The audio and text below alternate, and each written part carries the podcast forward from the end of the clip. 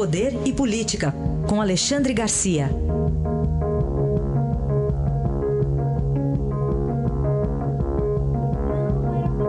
Alexandre, bom dia. Bom dia, Raíssen.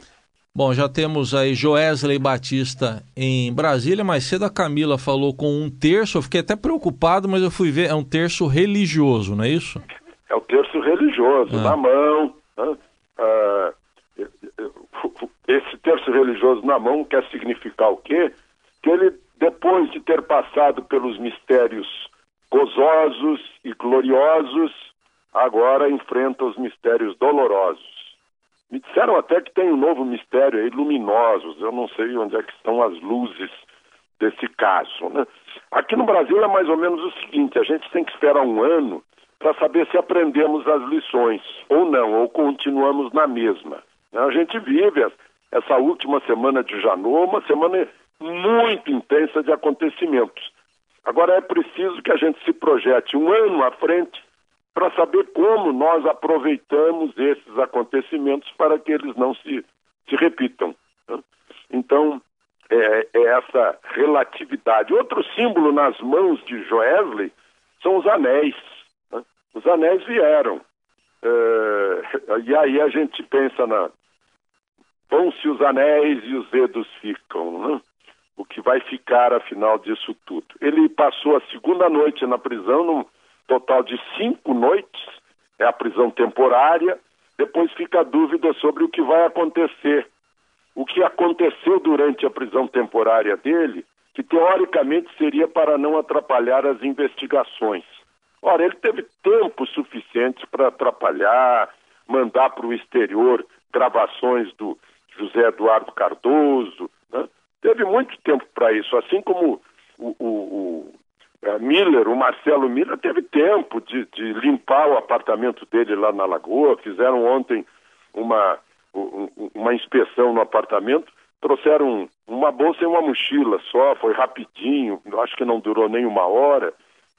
É, parece que é, essa prisão temporária, essas medidas agora são mais uma satisfação à opinião pública que estava recebendo, assim, saltando aos olhos da opinião pública essa relação Janot, JBS, Joesley, é, delação premiadíssima. Parece que é uma satisfação agora que Janot quer dar na sua última semana. Mas, enfim, esperemos os acontecimentos que são tantos a cada dia que a gente tem que tomar cuidado para não se confundir. É verdade, tem razão. A gente está falando aqui e daqui a pouco já muda. Mas uh, tem mais uma denúncia agora contra o ex-presidente Lula. Pois é, talvez esteja no pacote de flechas do Janot, né? Essa quarta denúncia contra Lula, ele está com. Ele, ele é réu cinco vezes, denunciado agora pela quarta vez, condenado uma vez. Foi a estatística que eu fiz assim de cabeça, que eu faço assim de cabeça, não, não, não tenho certeza dos números, porque são tantos, né?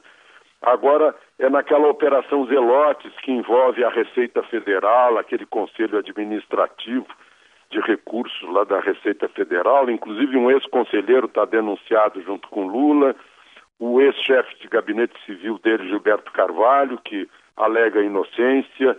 Uh, eu, inclusive, uh, acho que Gilberto Carvalho entrou ali por razões funcionais. Né? Mas, enfim, pedindo dinheiro para duas montadoras para fazer uma medida provisória. As, as, montadoras viram a medida provisória antes que ela sequer fosse numerada. Né? O, o lobista Alexandre Paes Santos também está tá denunciado.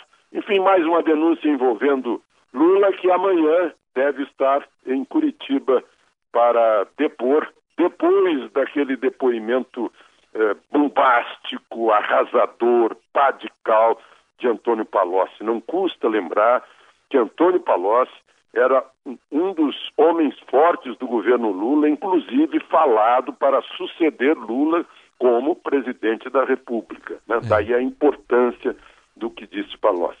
Mas, enfim, uh, esperemos, né? Amanhã o Supremo também decide sobre a suspeição de Faquinha. Eu, eu ousaria adiantar que o Supremo vai considerar que Faquinha tem autonomia e independência para para fazer o que quiser. O governo, o, o, Supremo provavelmente não não vai querer interferir. E, e, e Janot deve estar avaliando as flechas de que ele ainda dispõe nesses seus últimos dias.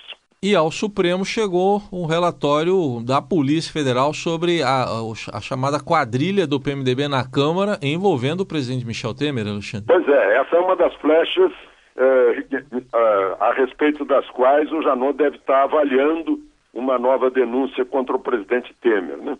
É uma denúncia de, eh, que diz que há fortes indícios de corrupção ativa, passiva, lavagem, fraude a licitações, evasão de divisa.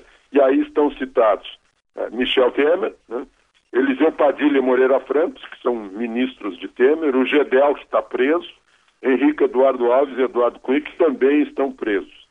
Enfim, é, é, essa investigação vai para o Supremo, é, porque envolve o presidente da República e o, e o, Supremo é que decide se dá o aval para continuar ou não é, essa, essa investigação, virando inquérito e depois se a Procuradoria vai oferecer a denúncia. Essa análise de Alexandre Garcia, que amanhã volta aqui ao Jornal Eldorado. Até amanhã, Alexandre. Até amanhã.